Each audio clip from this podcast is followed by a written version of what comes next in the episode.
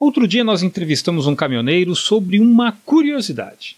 Ele instalou uma tábua embaixo dos pés da carreta. É o Douglas Fernando Farias, de São Bernardo do Campo, região do ABC Paulista. Vamos ouvir a explicação dele. Ô Douglas, e essa tecnologia aí, rapaz? Essa, essa tábua aqui, qual a função? Isso aí é para quando for para destrelar essa madeira, os pés não afundar, dependendo do piso, quando o piso tiver fofo. Num barro, na lama aí, na areia? Exatamente, é para isso mesmo que serve. Normalmente você comparar num lugar onde tem desnível ou a terra tá fofa, o piso tá fofo, não penda por nenhum dos dois lados. Ele abaixa por igual. Rapaz, essa realmente é uma tecnologia importante, né? É... Porque se não tiver essa tecnologia aqui, pode, por exemplo, ou afundar tudo e fica difícil tirar a carreta. Exatamente, exatamente, é isso aí mesmo. E se afundar de um lado, pode tombar? A tomba, ela tomba. Se tiver carregado do jeito que está aí, ela tomba. Porto, você não vai usar isso aqui, né? Ou usa também?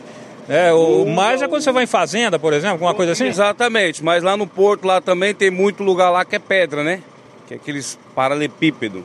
Ah, entendi. É... Então não é só para terreno fofo, não. mas para terreno irregular. Exatamente, é terreno irregular. A gente usa bastante isso daí. No porto mesmo é bastante aquelas pedras, granito, né?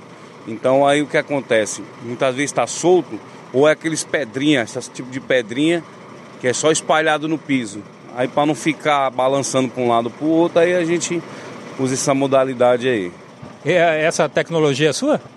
Não, a galera usa bastante, a galera usa bastante. Aí você já a gente já pegou de outros companheiros já que já ensinou pra gente. Com certeza, é isso aí, olha. Tá aqui mais uma tecnologia que a gente vê na estrada. Valeu, parceiro. Obrigado, tamo junto. Tamo junto. Pois é, tô no trecho já tem uns 20 anos. Já conheci outras boas soluções que brotam da cabeça criativa dos caminhoneiros, mas essa aí eu não tinha visto ainda. Para mais informações de transporte, acesse o site penaestrada.com.br. De São Paulo, Jaime Alves.